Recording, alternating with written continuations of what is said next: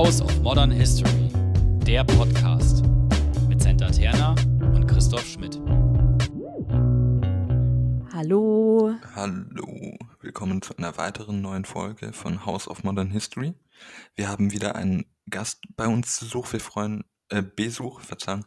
Wir freuen uns riesig und äh, hätten Sie gerne unter ganz anderen Umständen eingeladen.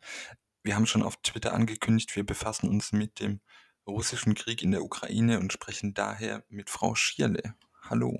Hallo und vielen Dank für die Einladung. Ja, vielen Dank, dass Sie da sind. Ähm, genau, ich würde Sie kurz mal vorstellen, damit die Leute so grob ein Bild haben. Ähm, Sie haben Slawistik, Politikwissenschaften und Geschichte an den Universitäten München, Paris und Tübingen studiert. Und waren dann wissenschaftliche Mitarbeiterin an der Uni Tübingen für osteuropäische Geschichte und Landeskunde. Und zwischendurch dann wissenschaftliche Mitarbeiter am Deutsch-Historischen Institut Moskau, um dann wieder an der Uni Tübingen zu sein.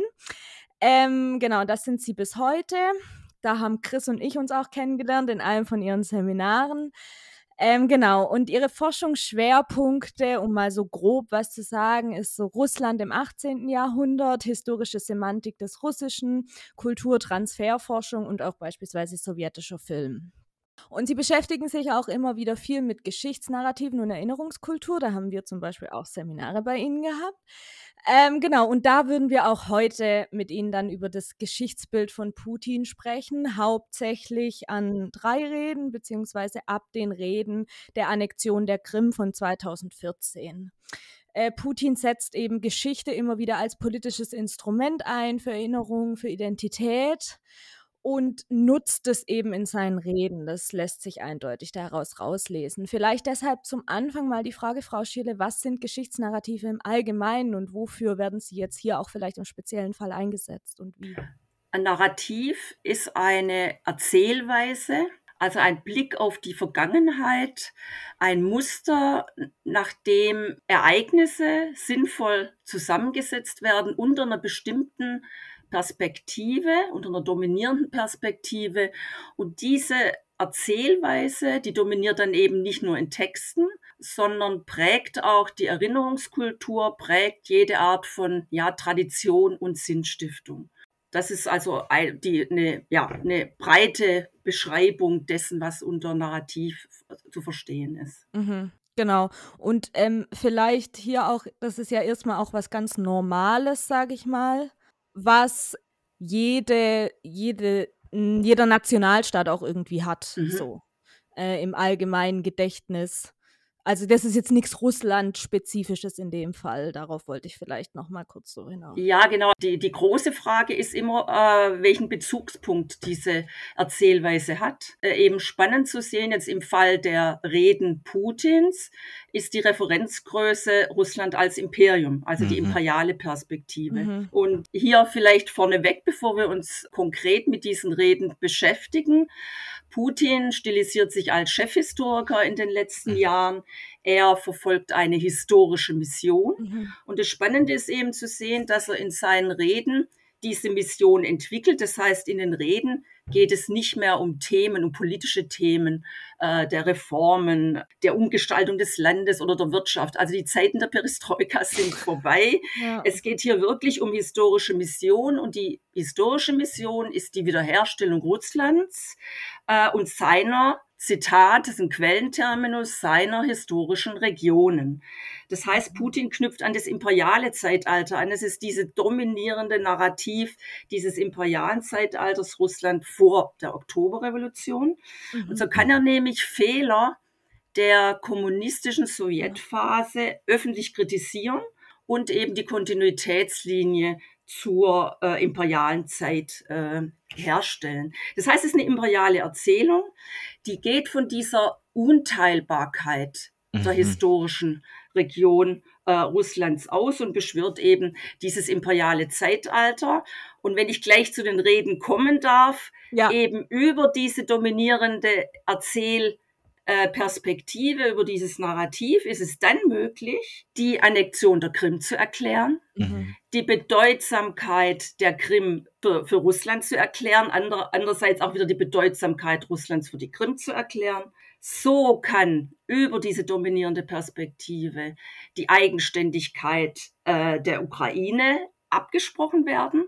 Ja, auch über diese, über diesen Hinweis eben der Ukraine im russländischen Imperium.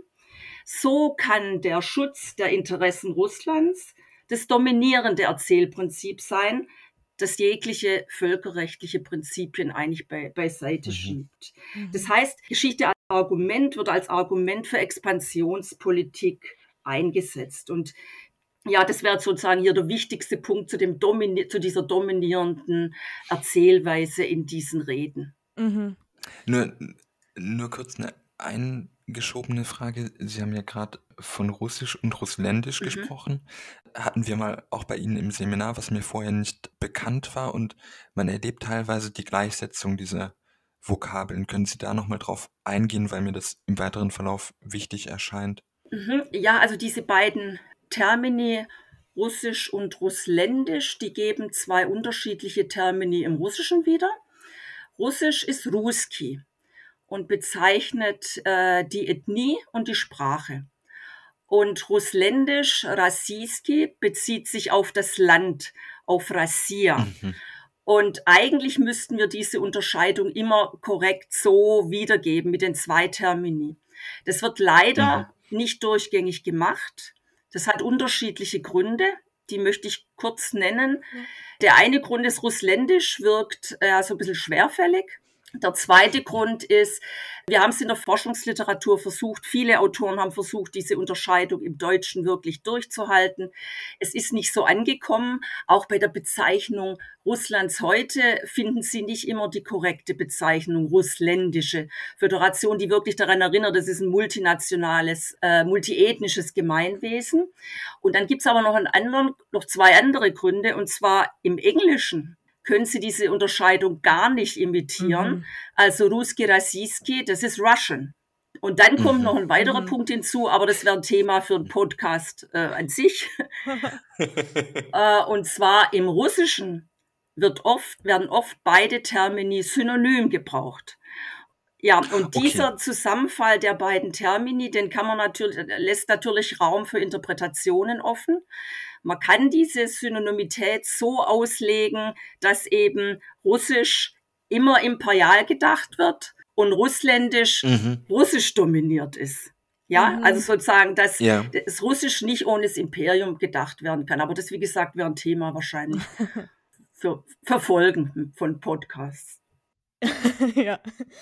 Genau, ich habe auch noch kurz eine eingeschobene Frage praktisch, weil Sie ja gesagt haben, ähm, Putin knüpft so allgemein eben an das imperiale Russland an, um eben praktisch nicht auf die Fehler innerhalb der Sowjetunion, sage ich jetzt mal, eingehen zu müssen. Irgendwann Anfang oder Mitte der Nullerjahre, glaube ich, hat Putin ja eben den Zusammenbruch der Sowjetunion als mhm. diese ge größte geopolitische Katastrophe des 20. Jahrhunderts bezeichnet. Würden Sie sagen, er ist davon jetzt weggegangen so ein bisschen? Ähm, weil das war ja doch schon jetzt eine Weile her und wenn wir jetzt auch uns anschauen, dass wir uns diese Redenzeit der Krim anschauen, ist ja auch einiges passiert. Würden Sie sagen, das ist da weg oder könnte man das jetzt auch heute doch noch bei ihm finden? Das finden Sie heute auch noch bei ihm, mhm. weil äh, es, geht, es, es geht eigentlich immer um diese historischen Regionen ja, mhm. Russlands. Und da eben die mhm. historischen Regionen Russlands auch die sowjetischen waren, also sozusagen können Sie die beiden Themen verknüpfen. Der Punkt ist nur bei dieser Sowjetphase, dass diese Sowjetphase der Ukraine die Selbstständigkeit als Unionsrepublik gegeben hat. Und das war der Fehler. Und mhm. deswegen eigentlich eine Anknüpfung an die Zeit vor der Oktoberrevolution, weil ja. da gab es ja keine selbstständige Ukraine. Das war sozusagen ein Teil dieses Imperiums, aber ohne, ohne eigene Staatlichkeit. Und das ist da hier der entscheidende Punkt. Deswegen anknüpfen an diese, ähm, an dieses imperiale Zeitalter, an das eben auch anzuknüpfen ist, weil die Wirtschaftsorganisation eine ganz andere ist. Also der Kommunismus und mhm Mhm. Äh, diese Art von Planwirtschaft, die wird ja heute verteufelt eigentlich. Ne? Das, mhm. Deswegen der Rückgriff auf mhm. dieses imperiale Zeitalter. Mhm. Dann steigen wir jetzt in die Reden ein oder machen wir damit weiter? Also ich denke, bei den Reden ist es so, also Punkt eins hier, der dominierende Referenzpunkt ist das imperiale Zeitalter, Russland als Imperium. Denke, konkret in Bezug auf die Ukraine äh, gibt es noch andere äh, Erzählmuster die, die mhm. wichtig sind, die sich immer wiederholen in diesen Reden Putins. Also Punkt eins, es sind sehr lange Reden. Mhm. Wir fragen uns natürlich auch, wer hört die sich denn eigentlich stundenlang an? Wichtig ist hier, Versatzstücke tauchen eben in allen Medien auf, äh, in allen möglichen mhm. Medien, die patriotische Erziehung propagieren. Sie tauchen in den Lehrbüchern auf. Also die Versatzstücke sind omnipräsent. Da immer dran denken bei diesen mhm. langen Reden. Mhm. Wichtig bei den langen Reden und ihrer Struktur ist, dass sie ein Bedrohungsszenario entwickeln. Äh, sie appellieren an Emotionen die enthalten relativ starke affektive Elemente. Und das ist ein durchgängiges Spezifikum der Reden Putins, dass sie Gefühlslagen beschreiben mit Vokabeln wie Kränkung, Beleidigung, Betrug. Und hier an diesen Stellen, wenn es um die Gefühlslage geht, wechselt Putin dann der Redner äh, zur ersten Person Singular, überträgt diesen Betrug, diesen, diese Kränkung Russlands auf die Wir-Gruppe. Mhm. Ja, Zitat, Sie mhm. haben uns betrogen. Mhm. An dieser Stelle dann noch, Sie haben uns verraten und betrogen. In diesen Abschnitten dann finden Sie umgangssprachliche Wendungen. Ja, da wird die Stilistik äh, nochmal wiederholt.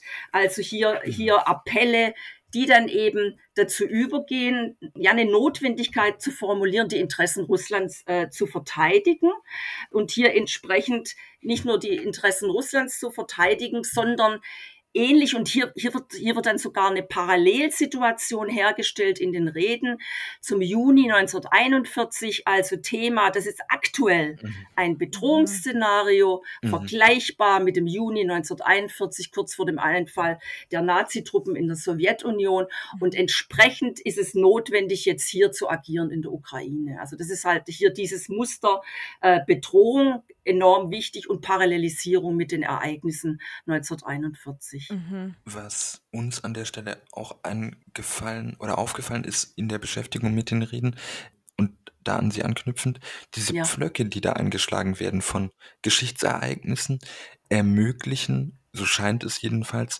auch ihnen die Horizontale einer Gesellschaft Gemeinsamkeiten zu entdecken. Also wir haben in dieser Grimm-Rede unter anderem auch dieses Konzept der heiligen Ruß, dieses Datum 988, also die Taufe des heiligen Fürsten Wladimir und damit so eine imaginierte kulturelle Wende eines größeren ähm, Raumes, wo man dann, das hat Decoder, glaube ich, aufgearbeitet, auch diese Kooperation zwischen Putin und dem Patriarch Kirill erkennen kann. Das heißt, da verzahnen sich über diese Geschichtsbilder, werden verschiedene Akteursgruppen anschlussfähig. Ja, das ist ein ganz, ganz wichtiger Moment, den Sie da ansprechen. Und zwar natürlich vor allem in Bezug auf die Ukraine, aber Belarus mhm. wäre wär ja auch noch ein Thema. Mhm. Wichtig hier mhm. äh, eben bei der Beschreibung der Ukraine. Also der erste Punkt ist, wie ich schon ausgeführt habe, ist eine historische Region Russlands. Das ist das eine. Aber jetzt kommt der Punkt, mhm. den Sie angesprochen haben, die besondere Verbindung der Ostslawen. Da wird also eine ostslawische ähm, Einheit propagiert. Der Ukrainer, Russen, Belarusen, die werden als Teil einer Nation beschrieben und eben mit einem gemeinsamen Erbe. Und das ist dieses Erbe der Kiewer Rus. Ja äh, das sie vereint und eben mhm. entsprechend dieselbe Religion also orthodoxe Religion, die gemeinsame Sprache, die gemeinsame Kultur, die wird, die wird hier propagiert. Da werden ethnische Kategorien angelegt in diesem Kontext, vor allem eben in Bezug auf Ukraine. Und wenn Sie jetzt sagen, Blick auf die Bevölkerung, ja, zum einen ist Orthodoxie als, als vereinendes Element. Es kommt aber auch ein spaltendes Element dazu in diesen Reden mhm. Putins. Mhm. Und zwar die heutige Ukraine wird in den Reden Putins als, äh, als eine Marionette, so Zitat, des Westens der USA mhm. dargestellt. Um jetzt aber diese Einheit, die Sie gerade angesprochen haben, der Ostslawen, nicht zu gefährden, wird diese Hinwendung zum Westen, die äh, ausgesprochen kritisch dargestellt wird, allein den Eliten zugeschrieben. Das heißt, mhm. da wird eine ein, Unterschied konstruiert zwischen Eliten und Volk, also Mehrheit dieser, dieser Bevölkerung, mhm. die nach wie vor diese Gemeinsamkeit eben mit, äh, diese ostslawische Gemeinsamkeit weiterträgt. Das heißt, diejenigen, die angeblich, Zitat, dieses Anti-Russland geschaffen haben, in der Ukraine. Das sind die Eliten. Und denen Mhm. gilt der Kampf.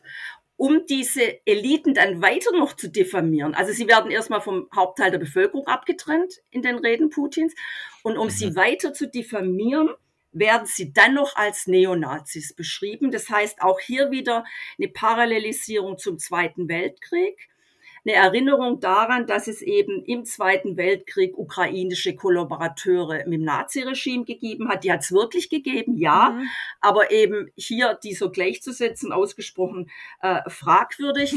Und natürlich, und das ist jetzt wieder so ein dominierendes Erzählmuster, die, der Referenzgröße ist der Zweite Weltkrieg der wichtige Erinnerungsort im russischen äh, kulturellen Gedächtnis. Und Neonazis als Beschreibung für diese nach Westen sich orientierenden Eliten wird dann noch eigentlich er- erhöht, indem man diesen Eliten vorwirft, an den Russen in der Ostukraine ein Zitat Genozid äh, vollbracht zu haben, also hier eine Mhm. Parallelisierung mit dem Holocaust. Und das ist dann wirklich eine perfide äh, Ungeheuerlichkeit, die aber es erlaubt, diesen Krieg in der Ukraine als ein, ja, als eine, Zitat, Operation der Entnazifizierung Mhm. zu legitimieren. Mhm. Der Zweite Weltkrieg ist ja generell wichtig im Geschichtsbild für Putin. Sie haben es gerade eben schon so ein bisschen gesagt. Äh, der heißt ja auch eher der große Vaterländische Krieg bei Mhm. ihm. Ähm, genau, wie genau sieht Putin denn dieses Ereignis des Zweiten Weltkrieges, ähm, auf das er ja immer wieder zurückkommt? Als ein Beispiel für diese, ähm, für diese Gefahr, die aus dem Westen droht. Also ich denke, Mhm. hier ist eine ganz starke Mhm. anti-westliche Haltung zu sehen. Das ist das eine. Wenn wir aber jetzt nochmal zu den Geschichtsmythen kommen, ist, dient der Zweite Weltkrieg in der Putin-Ära dazu, Integrationsideologien äh, nochmal in den Vordergrund zu stellen. Also zu mobilisieren, eventuell auch generationenübergreifend und hier, und hier versuchen, also zu mobilisieren für diese Idee des heutigen Russland, weil es fehlt ja eigentlich, also da, sozusagen, da, da gibt's, ich könnte ihn jetzt nichts nennen, für welches Programm Putin Mhm. eigentlich steht, außer für Ruhe und Sicherheit äh, und Ruhm des Landes und eben der Zweite Weltkrieg und die Mhm. Heldentaten, der Sieg über das Naziregime. Das ist die Heldentat als Grundlage dieser äh, Integrationsideologie, die auch die Jugendorganisation, die patriotische Erziehung verbreiten. Mhm. Also es ist eine Mobilisierungsideologie. Mhm. Mhm. Ja, genau. Ähm, und wenn wir jetzt gerade vielleicht auch dann beim Zweiten Weltkrieg und dieser Ära sind, sage ich mal, ähm, Stichwort Stalin. genau, da hat Putin ja auch eigene Ansichten, nenne ich es mal, ähm, was Stalin angeht. Vor allem fand ich ja interessant in den Reden eben zu sehen, so dass Lenin als so ein bisschen der Böse Ja. also ich sag jetzt einfach mal, der Böse dargestellt wurde äh, und Stalin aber im Vergleich dazu ja entweder gar nicht thematisiert wird oder eher so positiver dann. Das fand ich super interessant und das war mir davor überhaupt nicht bewusst. Ja, das hängt aber immer stark vom Kontext ab. Mhm. Also in dem Kontext in Bezug auf Krim und Ukraine, äh, da geht es natürlich um die Negativbewertung dieses föderalen Aufbaus der Sowjetunion, die Ja. überhaupt Mhm. solche Eigenstaatlichkeit geschaffen habe und entsprechend so die Auslegung Putins eigentlich zur heutigen schwierigen Lage geführt habe. Das ist diese negative Bewertung. Der Mhm. zweite Punkt ist aber natürlich, ähm, Stalin wird entweder gar nicht erwähnt, Ja. Oder im Grunde genommen schon als erfolgreicher Feldherr und Sieger im Zweiten Weltkrieg. Mhm. Ja, und das Ja. ist eine ganz, ganz positive Linie, die gezogen werden kann. Die wird auch in den Reden äh, und Verlautbarungen immer wieder gezogen. Das sind die erfolgreichen Feldherren, äh, die den Westen besiegt haben. Und hier ist es, gibt es eine Kontinuitätslinie eigentlich. Und die, denke ich, äh, würde Mhm. sich Putin wahrscheinlich gerne stellen. Mhm. Ich habe ein bisschen gebraucht und würde noch einmal kurz zurück nur auf diesen Orthodoxiepunkt kommen. Und zwar in der Hinsicht als Frage, wenn ich das richtig sehe, ist das ja auch so eine Form von Translatio Imperii. Spielen da Elemente einer, ich versuche es vorsichtig auszudrücken, einer religiösen imperialen Handlungsanweisung? Also wird quasi, Mhm. man kann das Ganze ja politisch begründen his oder historisch politisch, als auch könnte man ja versuchen, über diese Orthodoxie religiös-historisch zu argumentieren. Das scheint aber relativ wenig zu kommen. Ja, kommt wenig und hier vielleicht nur eine Anmerkung. Ich bin ja eigentlich Spezialistin für das 18. Jahrhundert. ähm, und in dem Zusammenhang, denke ich, gibt es eine Kontinuität auch imperialer Rechtfertigungsrhetoriken, ja, für Expansion. Ja. Und die ja. finden wir schon in offiziellen Schriften Katharinas II. nach dem Krieg mit dem Osmanischen Reich 1774 und dieser Position der russischen Herrscherin als Schutzmacht orthodoxer Christen. Diese Schutzmachtfunktion ja. bedeutet konkret, äh, dass eben auch äh, in imperialer Art und Weise bei Hilfgesuchen, auch ganz typisch, bei Hilfgesuchen von Orthodoxen, auch im Ausland, die Schutzmacht eingreifen muss. Und ich denke, Sie haben ähnliche Rechtfertigungsrhetoriken mhm, ja. aktuell. Ich denke, Sie, wir werden sie hoffentlich nicht erleben. Also aktuell der Krieg in der Ukraine reicht mhm. eigentlich schon. Aber es ist immer ein Thema bei den russisch-serbischen Beziehungen auf dem Balkan. Mhm. Ja? ja? Und das heißt, in dem Kontext spielt die Orthodoxie eine Rolle, aber eigentlich nur als zusätzliche Legitimationsstruktur Argument des Imperiums äh, nochmal einzug äh, einzugreifen, eben auch im Ausland. Als Schutz, Schutzherr der, der Orthodoxen. Was ich mich gefragt hatte, auch so vor allem in Bezug auf diesen historischen Aufsatz in Anführungszeichen vom Juli 2021. Da geht es mhm. ja um die Einigkeit des Volkes von Belarus, Russland und Ukraine. Warum genau diese drei? Also ja, warum? Ja, das ist das gemeinsame Erbe der Kiewer Rus. Okay. Ja, also das sozusagen, das sind die ostslawischen Stämme, würde ich jetzt mal sagen, die die Bevölkerung eigentlich gebildet haben äh, in der Kiewer Rus vom 10. Jahrhundert bis zum Zerfall im 13. Jahrhundert. Das sind die, das sind die mhm. Ostslawen, die verbunden sind eben mit diesem Erbe der Kiewer Rus und sich dann eben ab dem 13. Jahrhundert haben sich einzelne Territorien entwickelt entwickelt und äh, seit dem 15. Jahrhundert äh, Aufstieg des Moskauer Fürstentums. Aber das sind alles die Ostslawen, eigentlich die mhm. Bevölkerung äh, dieser Kiewer Rus. Das ist dieses gemeinsame Erbe. Mhm. Und natürlich ein orthodoxes mhm. Erbe. Ja. Also mit, der, mit dem ersten großen Zentrum äh, der Herrschaftsbildung in Kiew und dann nach dem Zerfall dieser Kiewer Rus Herrschaftsbildung dann eher im Norden dieses, äh, die, dieses Territoriums und dann mit dem Aufstieg mhm. Moskaus. Und vielleicht noch eine andere Frage, die ich mich auch gefragt habe. Warum war es 2014 ausgerechnet die Krim? Also, weil jetzt ist Putin ja in die ganze Ukraine irgendwie einmarschiert. 2014 hat er die Krim annektiert. Also, warum die Krim? Wenn es da überhaupt eine Antwort drauf gibt. um ge gerade 2014 die Krim. Hier ist die Problematik schon die Schwarzmeerflotte in Sevastopol mit diesem exterritorialen mhm. Status. Mhm. Also ich denke, es gibt auch noch ein, sozusagen das symbolisches Kapital hier, also konkret ist diese Schwarzmeerflotte und die Beherrschung de, des Schwarzmeerraumes.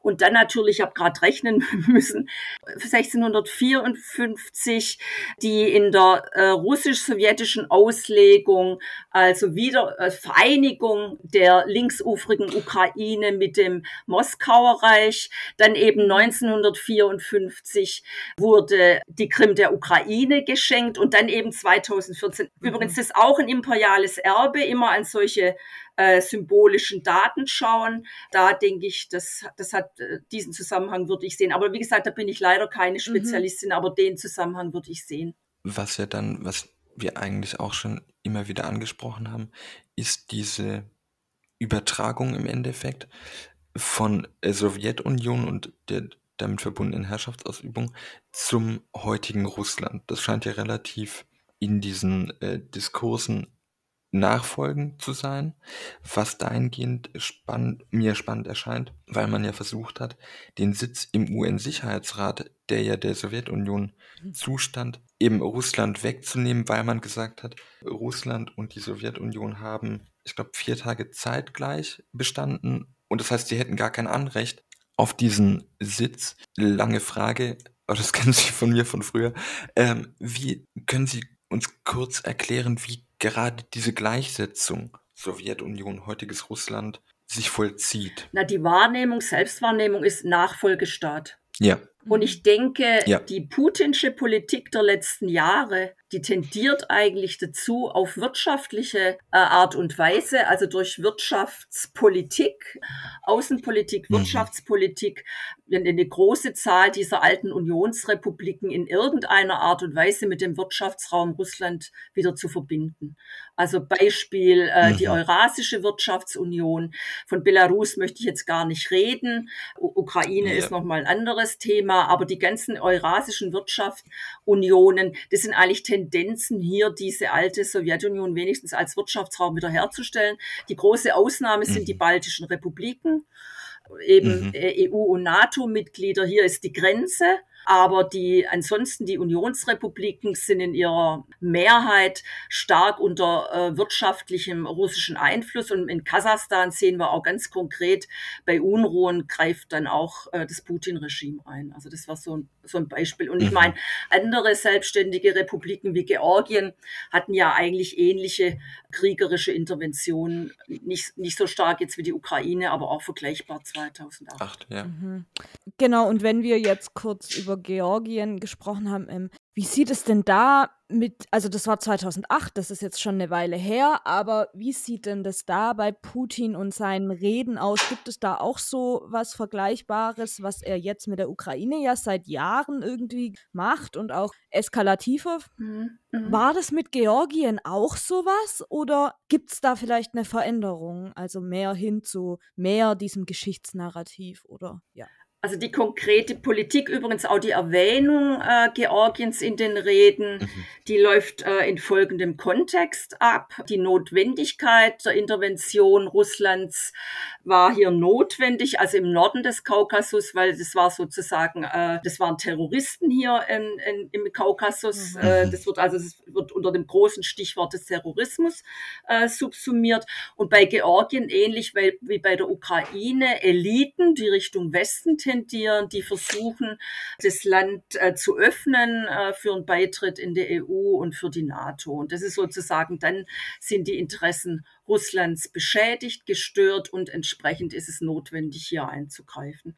Ich kenne jetzt aktuell eigentlich nur die Stimmen ähm, der georgischen Regierungschefin, die eigentlich ein großes Bedrohungsszenario äh, in, in, sieht jetzt in dem, was mhm. in der. Ukraine passiert und ja und sich fragt, ob Georgien sozusagen die nächste den, den, den nächsten Angriffskrieg droht. Mhm. Was man dabei ja auch, und das kam auch schon immer wieder vor, nur um das nochmal zu sichern quasi, wir reden hier von einem Geschichtsbild, was im Ergebnis einfach staatliche Souveränität anderer Staaten komplett negiert, weil es im Geschichtsbild gar nicht vorkommen kann. Also es geht gar nicht um eine Wahlfreiheit der Ukraine, wollen sie zur NATO, was ja dann auch am Anfang dieses Krieges geführt wurde. Man habe mhm. versprochen, dass sie nicht sich irgendwo hinschlagen sollen. Das heißt, ganz basal ist diese, wie, ist das Wort mit Selbst? Äh, Bestimmung. Vielen Dank. Selbstbestimmung einfach äh, wird negiert. Als, Kon als Konsequenz im Endeffekt eines historischen Bildes oder jedenfalls in der Argumentation eine, eines historischen Bildes. Ja, weil es ist eine Sprache imperialer Macht. Ja, es ist eine ja. Sprache imperialer Macht und da kann diese Eigenständigkeit von historischen Regionen, die kann gar nicht gedacht werden. Äh, und zum mhm. Beispiel in der Rede äh, zur Beschreibung der aktuellen Situation der Ukraine führt äh, Putin ausführlich aus, es ist ein Land der Korruption, des wirtschaftlichen mhm. Niedergangs. Und dann gibt's aber eine Redewendung, die deutlich zeigt, wie dieser Blick auf die Ukraine ist. Ich ich kann es jetzt nicht wörtlich zitieren, aber es wird der Quellenterminus des Mitgifts genannt, der, der Mitgift mhm. genannt. Also sozusagen die Ukraine habe die Mitgift, die ihr Russland gegeben habe, sinnlos verschleudert. Mhm. Ja, aber Sie sehen mhm. hier, dass es da kann nicht von, von souveränen Volkssubjekten äh, des Völkerrechts die Rede sein. Das sind Teile des Imperiums äh, und hier kann es nur imperiale Interessen geben. Also das kann gar nicht gedacht und formuliert werden, diese Eigenständigkeit, diese Souveränität, weil der völkerrechtliche Diskurs in dem Kontext fehlt. In anderen Teilen der Rede kommt er vor, aber sobald es um diesen mhm. Zusammenhang geht, dominiert diese imperiale Sprache der Macht. Mhm. Mhm. Genau, wir würden ja auch noch über so die allgemeine Medienlandschaft in Russland und ähm, gleich sprechen und auch über die Forschungssituation auch in Deutschland. Ähm, vielleicht deshalb zum Abschluss dieses Teils, ähm, was würden Sie jetzt sagen, sind so die wichtigen Bezugspunkte für Putin, vielleicht noch einmal zusammengefasst, ja. äh, die wichtigsten Narrative in seinen Reden? Also die wichtigsten Punkte sind folgende. Russland als Imperium, das imperiale Zeitalter wird hier äh, wiedererweckt. Die ostslawische Einheit von Ukrainern, Russen und Belarus, die nicht getrennt gedacht werden kann. Mhm. Ein Erzählmuster, das in Bezug auf den Westen die Befindlichkeit Russlands und des wir immer äh, belegt mit Vokabeln wie Kränkung, Betrug, also eine ganz stark emotionale mhm. Sprache äh, zur Beschreibung dieses Ver Verhältnisses, eine Erinnerung an den Zweiten Weltkrieg und die Parallelisierung der aktuellen Situation mit dem Juni 1941, mhm. äh, unmittelbar äh, vor Kriegsbeginn, als Legitimation für diese, Zitat, militärische Operation in mhm. der Ukraine, Zitat Ende. Mhm. Das waren die wichtigsten ja. Punkte. Dann quasi abschließend zu diesem Reden- und Narrativblock. Wenn wir sagen, dass Putin sich als Chefhistoriker inszeniert, müssen oder können wir ja auch über helfende Strukturen und seinen Zirkel sprechen. Also wer schreibt denn seine Reden oder wer schreibt daran mit? Wer gehört zu diesem Denkkollektiv? Ja, das ist kein, keine einfache Frage. Wir wissen es eigentlich nicht. Wir können nur Vermutungen anstellen. Ja. Ich habe folgende Vermutung und äh, das hängt jetzt zusammen mit dem engen Kreis Putins, aber auch mit dem, was Sie mhm. jetzt unterstützende Strukturen genannt haben. Mhm. Der ehemalige Kulturminister Wladimir Medinsky. Er war von 2012 mhm. bis 2020 Kulturminister, ist ein ausgebildeter Historiker. Mhm. Und Medinsky, und das ist jetzt das Auffallende, war bei den beiden ersten Verhandlungen der ukrainischen und der russischen Seite Teil der russischen Delegation. Mhm. Das ist das eine. Das andere ist, Medinsky von der Fachwelt als Historiker überhaupt nicht wahrgenommen, eher, eher, also sozusagen, man hat sich über ihn eigentlich eher lustig gemacht. Es gab Plagiatvorwürfe, mhm. aber mhm. man darf Medinsky aus folgendem Grund nicht unterschätzen. Vor neun Jahren ist die sogenannte Russländische Militärhistorische Gesellschaft gegründet worden, mit einem ganz hervorragenden Etat ausgestattet. Der Vorsitzende mhm. ist Wladimir Medinsky. Mhm. Medinsky mhm. ist es gelungen, große Spendenaktionen zum Beispiel für neue Denkmäler zu mhm. sammeln. Es wurde zum Beispiel 2016 unweit des Kreml ein Denkmal, und es passt wieder zu unserem Thema der ostslawischen Einheit äh, durch die Orthodoxie, ein Denkmal von Fürst Wladimir unweit des Kreml errichtet. Das wäre so eine der mhm. Initiativen dieser großen, mächtigen Gesellschaft. Dann überprüft diese Gesellschaft äh, Drehbücher für Filme.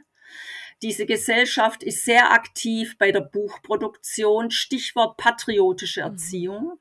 Und Medinsky hat selber ein dreibändiges Werk geschrieben mit dem Titel Mythen über Russland, in dem er Mythen über Russland dekonstruiert. Also praktisch alles, was die Forschung, im, also die Forschung sowohl in Russland als auch außerhalb Russlands ähm, zusammengetragen hat, wird in, in Teilen äh, eben dekonstruiert.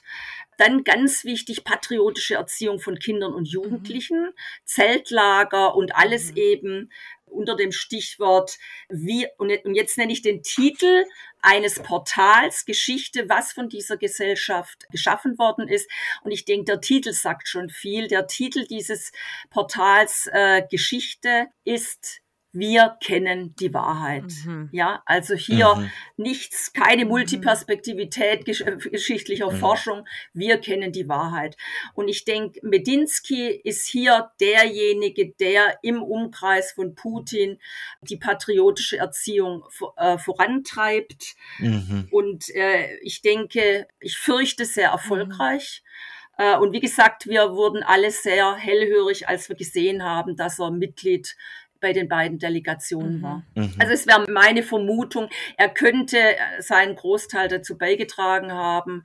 Vielleicht sind auch andere noch beteiligt, aber das kann ich leider nicht mhm. sagen. Mhm vielleicht eben die Frage zur Medienlandschaft in Russland. Also das wurde ja jetzt bei Ihnen gerade eben schon angedeutet. Keine irgendwie, ja, keine mehrere Perspektiven auf eine Sache gibt's nicht. Ähm, vielleicht da nochmal einen kurzen Einblick in die allgemeine Medienlandschaft in Russland, die sich ja jetzt auch nochmal krass verändert hat in den letzten 14 Tagen. Aber ich denke, ähm, wir sehen auch davor schon, wo das Ganze hingeführt hat, so ein bisschen. Und jetzt eben viel mehr beschleunigt wurde wahrscheinlich. Aber wie ist denn da die Einschätzung? Ja, also natürlich die aktuelle Situation ist eine Mhm. Katastrophe. Äh, Es gibt Mhm. eigentlich nur noch eine Zeitung, die, äh, die es wagt, also eine Zeitung, die nicht unbedingt nur offizielle Stellungnahmen wiedergibt, eine selbstständige, die es wagt zu berichten äh, und dabei versucht, das Wort Krieg zu vermeiden. Das ist die neue Zeitung, die Neue Gazeta. Äh, wichtige Fernseh- aber auch Radiosender, also Fernsehsender wie äh, Durch, also äh, Rain TV, Mhm. oder wie Echo Moskaus, dieser Radiosender, sehr, sehr wichtig. Die mussten alle ihre Tätigkeit einstellen. Es gibt noch Mhm. eine wichtige Zeitung beziehungsweise Internetplattform Medusa, die berichten jetzt aus Riga, sind also da äh, Mhm. in, in, in Anführungszeichen in Sicherheit gegangen. Dann aktuell sind selbst die Social Media Kanäle äh, gestört. Es geht eigentlich nur noch Telegram, sonst Mhm. geht gar nichts. Also dieser Mhm. Druck auf die Medienlandschaft äh, ist kein ist keine neue Entwicklung. Das läuft schon seit ich würde mal sagen seit zwei Jahren äh, wird es immer schwieriger. Äh, Und jetzt eigentlich mit dem neuen Mediengesetz ist das Ganze zum Erliegen gekommen. Das ist eine Mhm. Katastrophe. Damit in Verbindung stehend ja auch die, und auch darüber sprachen wir schon kurz, die Struktur der Erinnerungskultur in Russland, beziehungsweise auch die Frage äh, nach der Lage der Geisteswissenschaften in Russland. Es gab ja dann auch die Forderung, dass sich HistorikerInnen distanzieren sollen in Russland vom Krieg. Mhm. Wenn Sie dazu etwas sagen können, zu diesen zwei Varianten. Ja, also bei der Erinnerungskultur, da gibt es zwei, zwei wichtige Punkte, auf die ich gern eingehen Mhm. würde. Also zum einen ist die Erinnerungskultur stark geprägt durch die Erinnerung an den Zweiten Weltkrieg. Das hatten wir vorhin schon Mhm. diskutiert, das ist das eine. Gleichzeitig ist aber äh, seit der Perestroika-Zeit eine starke lokale Bewegung, lokale Initiativen äh, der Mhm. Erinnerung aufgekommen, also Geschichtswerkstätten auf lokaler Ebene. Und diese lokalen Initiativen, die sich dann vor allem ähm, auch mit der stalinistischen Vergangenheit, mit der Aufarbeitung dieser Epochen der, Sowjetisch, der Sowjetunion beschäftigt haben, die standen in enger Verbindung zur Menschenrechtsorganisation Memorial, die Ja. maßgeblich eben dazu beigetragen hat, dass die stalinsche Epoche in der Sowjetunion, äh, der Sowjetunion aufgearbeitet wurde. Mhm. Mein Aber Memorial ist im Dezember 2021 verboten worden. Das ist auch eine Entwicklung der letzten zwei Jahre. Memorial ist zunächst als ausländischer Mhm. Agent bezeichnet worden. Es war die erste Etappe und dann die sogenannte Liquidierung von Memorial im Dezember. Was nun aktuell mit diesen ganzen lokalen Initiativen geschieht, ist ein schwieriges Thema. Lokale Initiativen meinen zum Teil, dass es durchaus auch neue Museen gab. Es gab also Museen in, in ehemaligen Lagern, zum Beispiel in Perm jenseits des Ural. Das ist aber dann geschlossen worden. Dann gab es immer wieder auf lokaler Ebene in den lokalen Museen doch dann wenigstens Abteilungen, die an, an die stalinsche Epoche erinnert haben. Was da konkret jetzt aktuell vor Ort passiert, kann ich Ihnen so nicht sagen. Ich weiß aber, dass es Soziologen und Soziologinnen in Russland gibt, die sich damit beschäftigen, mit diesen lokalen Initiativen der Erinnerung, Mhm.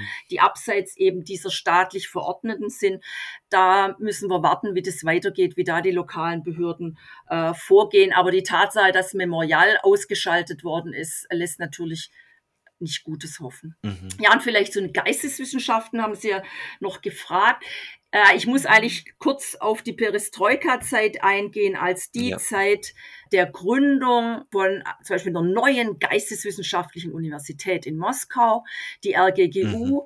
deren Rektor Juri Afanasiev eine, eine der wichtigen Figuren der Perestroika war. Dann ein zweiter Mhm. Schritt, Hochschulen für Ökonomie errichteten Fachbereiche für Geschichte. Beispiel Mhm. Higher School of Economics mit einer großen Fakultät für Geschichte. Also das sind Entwicklungen seit der Perestroika-Zeit, äh, sehr produktiv, intensive Kooperation auch mit Universitäten in den USA und in Europa. Eigentlich sehr hoffnungsvolles Unternehmen. So, und jetzt kommt aber mein Aber. Das eine Aber bezieht sich auf die zweite wichtige Institution geisteswissenschaftlicher Forschung. Das ist die altehrwürdige Akademie der Wissenschaften. Mhm. Das lief immer parallel mit wenig Überschneidungen, zum Teil natürlich schon personelle Überschneidungen, aber die Impulse auch für die Kooperation gingen doch eher von diesen anderen Institutionen aus, die ich zunächst genannt mhm. habe. Bei diesen neuen Institutionen herrscht aktuell auch ein rauer Wind. Mhm. Nur ein Beispiel. Diese Higher School of Economics mit dem großen Fachbereich für Geschichte hat seit Dezember 2021 einen Prorektor für Sicherheitsfragen. Das ist direkt ein Mitarbeiter des Geheimdienstes. Also auch hier mhm. wird der Druck immer stärker. Und äh, Kollegen und Kolleginnen, die jetzt äh, protestiert haben, Briefe unterschrieben haben, die sind eigentlich alle kurz vorm Auswandern. Oder, mhm. oder sind, sind schon auf dem Weg. Ja. Mhm. Genau, so viel vielleicht mal zu der Situation in Russland. Wenn wir jetzt zu der Situation in Deutschland kommen, vielleicht. Ähm, Stichwort Osteuropa-Forschung gehört ja zu den kleinen Fächern, die auch immer wieder seit Jahren eben von einem immensen Sparzwang mhm. betroffen, betroffen waren und sind. Ähm, wie ist denn da die Situation in Deutschland? Also ich nenne hier äh, Kürzungen. Ja. Also sozusagen die Dramatik besteht darin, Kürzungen. Und ich mhm. fürchte, ich würde auch mal wagen zu behaupten, überproportional große. Also die kleinen Fächer haben sehr, sehr schwer. Mhm. Ähm, das hat verschiedene Gründe. Aber ich möchte eigentlich jetzt nur auf eine Kürzung eingehen und die fand ich dramatisch. Und die ist dramatisch vor allem auch im Hinblick auf den aktuellen mhm. äh, Krieg in der Ukraine. Der Lehrstuhl für osteuropäische Geschichte der Universität Köln wurde ja. geschlossen. Das war ein altehrwürdiger Lehrstuhl, mhm. wo zum Beispiel zuletzt Andreas Kapperler gelehrt hat. Und Andreas Kapperler ist derjenige, der mit seiner Monographie Grundlagen Russlands als Vielvölkerreich, also eine neue Imperialforschung mhm. äh, eigentlich angestoßen hat. Das ist das eine. Das andere ist, er hatte Schüler und Schülerinnen, die intensiv sich mit der Geschichte der Ukraine beschäftigt haben, die Standardwerke vorgelegt haben zu Odessa, wie zum Beispiel die Arbeiten von Tanja Pente und Guido Hausmann. Dieser Lehrstuhl mit einem Ukraine-Schwerpunkt ist geschlossen worden. Das ist unverzeihlich meiner Meinung nach und ist einer der Gründe dafür, dass es aktuell im deutschsprachigen Raum zu wenig Spezialisten und Spezialistinnen für die Geschichte der Ukraine gibt. Es gibt noch einen anderen Punkt mhm. natürlich. Osteuropa ist eine Region der Vielfalt, der vielen Ethnien, äh, Sprachen, Religionen und so weiter. Ist natürlich auch eine Herausforderung, sowohl für Studierende als auch yeah. für diejenigen, die sich mit dem Raum beschäftigen. Meiner Meinung nach ist es ein großes Plus, das ist das Spannende an der Region. Aber die mhm. Sprachbarrieren sind groß. Das heißt, hier würde ich zum Beispiel dafür plädieren, bei Studierenden der osteuropäischen Geschichte immer drauf zu schauen, dass wir wirklich die Möglichkeit haben, auch eben Sprachkurse anzubieten und dass die zum Beispiel auch bei einer BAföG-Förderung ja. beim Studierenden der osteuropäischen Geschichte doch bitte auch berücksichtigt werden mögen. Es sind oft Sprachbarrieren.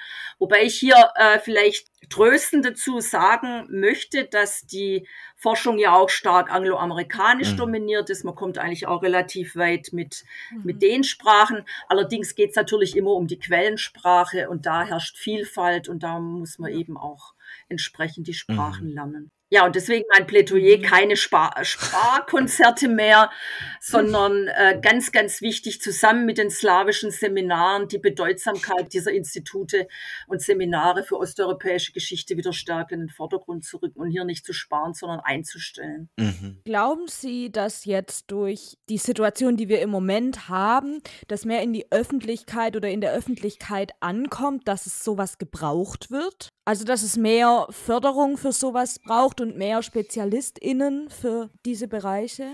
Na, die Frage ist ja, ob die Öffentlichkeit wahrnimmt, dass wir nicht genügend sind. Ja, das also sozusagen, mhm. ich denke, wir arbeiten ja jetzt alle eigentlich daran, möglichst hier unseren Beitrag zu leisten äh, für Hintergrundinformation. Das ist die Frage. Mhm. Das hängt dann auch stark vom Verband ab, mhm. äh, ob wir hier mehr, mehr, einfordern können. Und die Praxis zeigt ja eigentlich noch was anderes. Es geht ja auch immer um Attraktivität von Fächern.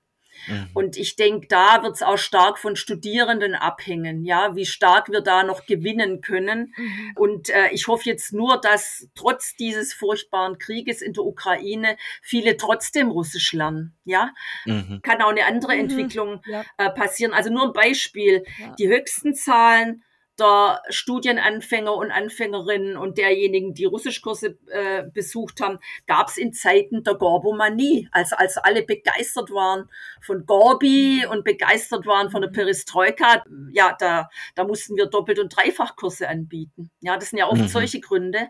Und mhm. da hoffe ich nur, äh, dass, mhm. dass die Reaktion eine andere sein wird. Also noch mehr lernen, noch mehr Wissen mhm. Was wir natürlich, an was wir arbeiten müssen, ist diese ähm, Kenntnis der ukrainischen Sprache stärker zu verbreiten, weil da sieht es ganz schlecht aus. Da sieht es mhm. wirklich ganz schlecht aus.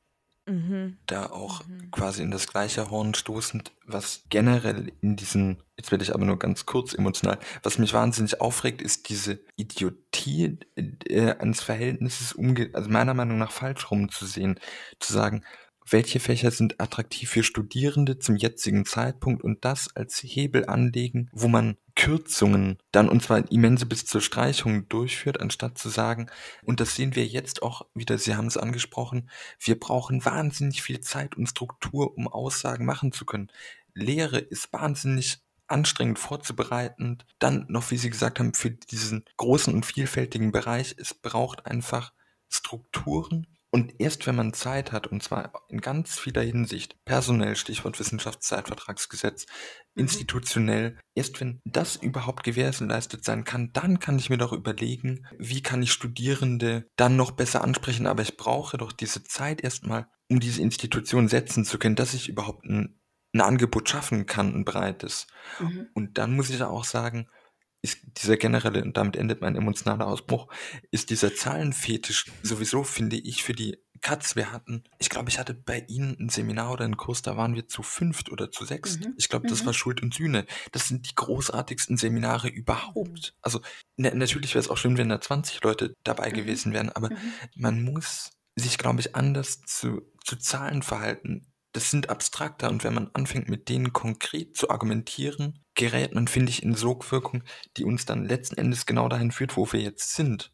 Es wird auf blanken Zahlen argumentiert und nicht auf Wissens, Beständen. Jetzt muss ich mich erholen. Ja, und ich meine, da würde ich Ihnen absolut recht geben und da würde ich immer äh, eher Richtung, äh, Richtung äh, Großbritannien schauen. Da ist ja, ja das Tolle, dass äh, da sitzen fünf oder sechs Leute im Seminare und das ist im Seminar und das ist doch einfach super. Ja, weil da, da kommen sie endlich mal gut zum mhm. Diskutieren und ich ja. denke auch der Lerneffekt ist doch ein ganz anderer. Okay, bei uns dürfen maximal 20 rein, aber 20 ist eigentlich schon zu viel für eine optimale Betreuung. Und deswegen, ähm, ja, also da würde ich Ihnen vollkommen recht geben in dem Fall. Mhm. Ich habe das jetzt auch gemerkt, auch wir in Skandinavien oder in Uppsala hatten ja Zoom-Seminare und die, die Uni hier hat gesagt, dann teilen wir die Gruppe auf in zwei Gruppen und machen zwei extra. Also praktisch die, die für die Dozierenden war es halt so, die mussten zweimal das gleiche pro Tag halten. Okay, war halt so, aber das war halt Diskussion. Aber das ja. hat richtig gut funktioniert, weil es war ja. einfach die Hälfte der Leute und das war echt ja. Das war top. Also Beispiel bei diesen Lektürekursen, also wenn wir mit original russischen Texten arbeiten, mhm. da habe ich maximal fünf, sechs Leute. Mhm. Also macht auch mir sehr viel Spaß. Ja, mhm. weil wir wirklich gemeinsam intensiv mhm. denken, diskutieren und reflektieren. Ja. Das ist Beste, das ist Wissenschaft. Ja. Jetzt vielleicht generell gegen Ende des Podcasts an Sie die Frage, können Sie einführende Werke nennen, die für jemand, der sich jetzt informieren möchte, vielleicht über die Geschichte, über die Geschichte auf der einen Seite, aber eben was, was hilft für die jetzige Situation auch, so ein bisschen, um das Ganze zu verstehen und vielleicht besser einordnen zu können. Da würde ich zwei Bücher empfehlen. Das eine ist von dem schon genannten Andreas Kappeler, Ungleiche Brüder. Mhm das Verhältnis zwischen äh, Russen und Ukrainern vom Mittelalter bis zum Gegenwart. Sehr schön geschrieben von dem Spezialisten zum Einstieg der ideale Band.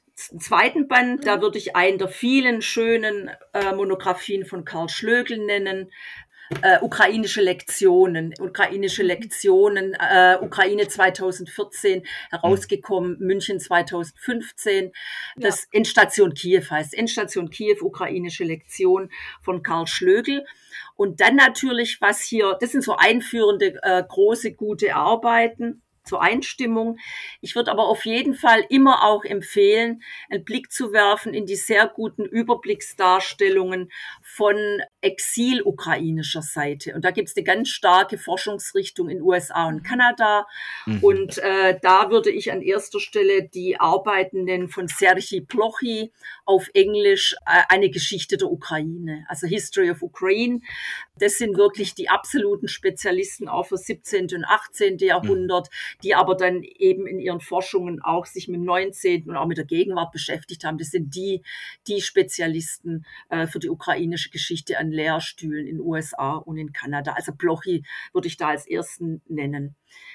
Ja, und für die, vielleicht für die aktuelle, für das aktuelle Geschehen, das waren jetzt die Themen eher zur Einführung.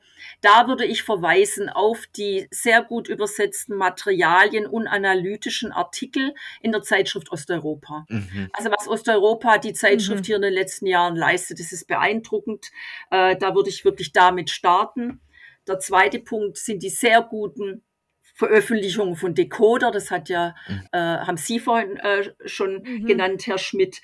Äh, und dann äh, aktuell zum Krieg in der Ukraine eine sehr gute Reihe, die ist jetzt begonnen worden. Spezialisten und Spezialistinnen schreiben hier sehr gute Essays. Zeitgeschichte online. Ja. Zeitgeschichte online mit dem Dossier äh, zur Mhm. Ukraine. Ich glaube, mit den drei online zugänglichen Materialien können Sie sich gut informieren über den aktuellen Stand und eben auch mit äh, sehr guten Hintergrundinformationen. Mhm. Ja, vielen Dank. Wir packen das Ganze auch in die Show Notes für alle, die sich da informieren möchten. Da steht es nochmal drin. Und tweeten. Ja, genau. Genau, vielleicht die Frage ein bisschen persönlicher dann an Sie. Wie geht's Ihnen denn mit der Situation und wie gehen Sie damit um, in der wir uns alle gerade irgendwie befinden, aber Sie vielleicht ja noch anders, ich sag mal, betroffen sind als Chris und ich jetzt vielleicht zum Beispiel. Also mir geht's eigentlich echt schlecht, einfach weil im, im Gedanken an Kollegen, Kolleginnen, Freunde und Freundinnen in Ukraine und in Russland. Mhm. Kann man ja nicht vergleichen mit dem, wie es jetzt wirklich den Kollegen und Kollegen in Ja. der Ukraine geht. Also das stelle ich jetzt einfach mal hinten an. Wie gehe ich damit um? Wir im Institut haben ganz schnell unsere Schockstarre überwunden und ganz schnell begonnen, Hilfsaktionen zu organisieren, uns drum zu kümmern, wer ist wo. Also wir haben sozusagen erstmal rumtelefoniert, E-Mails verschickt, wer ist wo, we wem können wir irgendwie wie helfen. Dann Mhm. versuchen wir natürlich Mhm. über alle möglichen Stipendienprogramme, so, so, sonstige Hilfsprogramme, Kolleginnen und Kolleginnen, die die Ukraine verlassen wollen, denen zu helfen. Es kommen aber aktuell nur Frauen, aber die meisten wollen eigentlich bleiben und kämpfen. Und äh, ich denke, wir dürfen vor allem auch die Kolleginnen und Kollegen in Russland nicht vergessen, denen es eigentlich unmöglich Ja. gemacht wird, in diesem Land weiterzuleben. Und da müssen wir wirklich alle Anstrengungen unternehmen, um sie ja, um sie rauszuholen eigentlich. Das ist Mhm. die, die große Frage, ob, ob das ähm, gelingen wird. Und ich denke, äh, im Institut äh, sind wir gestartet mit dem Versuch, hier so einen Pool einzurichten. Mhm. Das heißt, wenn die ersten ukrainischen Studierenden, Sch- äh, Studenten, aber auch ähm, Wissenschaftler ankommen an der Uni, die ersten sind schon da, Mhm. dass wir dann auch äh, Patenschaften versuchen zu vermitteln. Mhm. Sprachkurse werden jetzt eingerichtet. Äh, und aktuell sind wir einfach mit ganz, ganz ähm, praktischen Mitteln beschäftigt, wie, äh, wie äh, ja, Beschaffung von Wohnraum. Ja, wo Ja. kommen die ganzen, ganzen Flüchtlinge hier, Mhm. hier eigentlich an? Und wir versuchen, den Kontakt zu halten. Veranstaltungen haben wir ja gleich in der ersten Woche organisiert, eigentlich gleich am Freitag, am zweiten Tage des Krieges. Jetzt äh, sind wir in Schulen unterwegs. Ähm, Mhm. Relativ viele Lehrer und Lehrerinnen haben angerufen und gebeten, ob wir nicht in die Schulen kommen könnten, Hintergrundinformationen geben. Das machen, äh, machen wir jetzt im Institut mit meinen Kollegen und Kolleginnen. Ja, ich denke, weil Schüler äh, brauchen da einfach Ja. noch mehr als wir wahrscheinlich Hintergrundinformationen, um diesen, mit diesen entsetzlichen Mhm. Bildern umzugehen. Das ist das, was wir jetzt machen. Im Semester beginnt ja äh, unmittelbar nach Ostern. Da sind die ersten Veranstaltungen geplant mit Kollegen und Kolleginnen aus der Ukraine. Ich hoffe, dass diese Kolleginnen es schaffen, überhaupt aufzutreten. Ja, Mhm. wir haben zum Beispiel eine Mhm. Soziologin eingeladen, die Spezialistin für Migrationsforschung. Die hat jetzt Mhm. jahrelang über Binnenmigration in der Ukraine gearbeitet. Ja, weil immer dran denken, der Krieg in der Ostukraine, der dauert schon acht Jahre. Ja. Es gab vor Kriegsausbruch schon eine Million Binnenflüchtlinge. Sie hat gesagt, sie tritt trotzdem auf. Mhm. Ja, aber ich, ich, ich weiß, ich weiß nicht, ob sie überhaupt Mhm. den, in dem Zustand sein wird. Also die Veranstaltung war eh geplant. Mhm. Die werden wir dann durchführen und ich denke, äh, unser Chef gibt viele Interviews. Also überall, wo Hintergrundinformationen gebraucht wird, werden, stehen wir natürlich zur Verfügung. Ich habe aus welchen Gründen auch immer vor fünf Wochen schon gedacht, ach, ich biete eine zusätzliche Lehrveranstaltung an, die ich noch nie angeboten habe. Einführung in die Geschichte der Ukraine. Genau, ich wollte mich eigentlich konzentrieren Mhm. auf 17. bis 18. Jahrhundert. Der erste Teil wird jetzt wahrscheinlich doch die Mhm. Gegenwart behandeln. Also wie gesagt, vor Mhm. fünf Wochen hatte ich irgendwie so das Gefühl, ich glaube, das ist mal notwendig. Ja, und in dem Stil werden wir weiterarbeiten. Mhm. Mhm. Also ich, wenn wir, ist unser Institut, genau. Ja. Ja. Ähm, hier vielleicht kurz eine Frage, wenn jetzt jemand konkret vielleicht auch vor Ort in Tübingen ist, gibt es irgendwie eine Möglichkeit, da zu helfen oder zu unterstützen, bei was auch immer ihr da Unterstützung braucht vielleicht oder auch nicht, weiß ich nicht. Ah ja, gut, dass Sie es ansprechen. Mhm. Wir haben eine Facebook-Gruppe gegründet. Mhm. Da schicke ich Ihnen dann den Link, beziehungsweise man findet sie eigentlich, genau, Ja. die Mhm. heißt genau, We Stand with Ukraine. Ähm, das ist eine äh, Facebook-Gruppe speziell für Kollegen und Kolleginnen, Studierende, Studierende aus der Ukraine oder mit Interesse für die Ukraine. Da posten wir alle Infos Ach, und schicken gut. eben die gegenseitigen Unterstützungsangebote hin und her. Da sind viele drauf, die sitzen gerade in der Ukraine, andere sind auf dem Weg hierher, andere sind Mhm. irgendwo in Deutschland, aber wir vernetzen uns auf die Art und Ach, Weise, Mhm.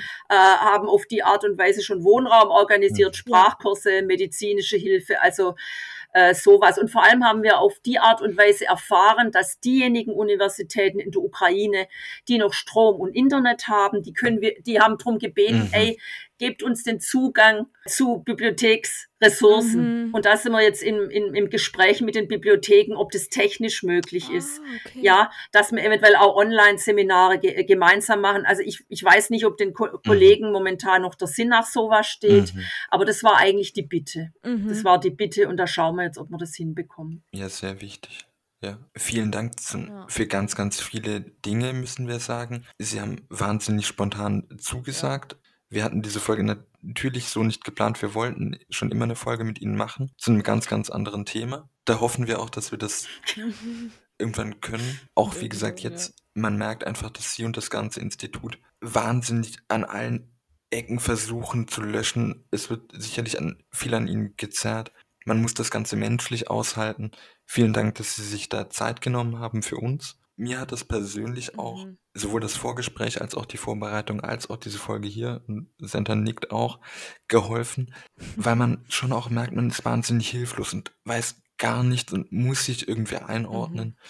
Und ja, wir hoffen, es geht mehr Menschen so, weil man braucht irgendwelche Haltepunkte, um überhaupt sich vorstellen zu können, dass man etwas versteht, um diese Angst und Sorge einordnen zu können. Mhm. Ähm, vielen, Ja. vielen Dank. Und weil wir doch irgendwie Routine brauchen, stellen wir unseren Gästen immer die Frage am Schluss, ähm, was war 1917? Was war 1917? Ja, 1917 Sturz des Zarenregimes, Mhm. Oktoberrevolution und der Versuch, eine neue Ordnung Mhm. aufzubauen. 1917, die Zeit der, des Zerfalls der Imperien, Mhm. Zerfall des russländischen Imperiums. In Gestalt der Sowjetunion wurde dieses äh, äh, Imperium 19, ab 1922 aber wieder gegründet. Es erstand das Imperium von neuem. Dann zerfiel die Sowjetunion. Das imperiale Denken, die Sprache der Macht zeigen aber eine unglaubliche Beharrungskraft, die wir in ihrer Wirksamkeit wahrscheinlich unterschätzt haben. Ich kann nur hoffen, dass die Sprache der Demokratie, des Selbstbestimmungsrechts, des Friedens die Oberhand gewinnen möge und Diktatoren endlich ihre Macht verlieren. Vielen, vielen Dank. Vielen Dank. Falls ihr Kritik an uns oder Fragen habt Oder Lob, gerne auch Lob, oder Themenwünsche, Gast sein wollt, dann dürft ihr euch gerne bei uns melden, entweder auf Twitter unter @houseofmodhist oder ihr könnt uns eine E-Mail schreiben. Dort ist unsere E-Mail-Adresse houseofmodernhistory at gmail.com. Genau, steht beides in der Beschreibung unten drin. Wir freuen uns auf Feedback. Bis zum nächsten Mal.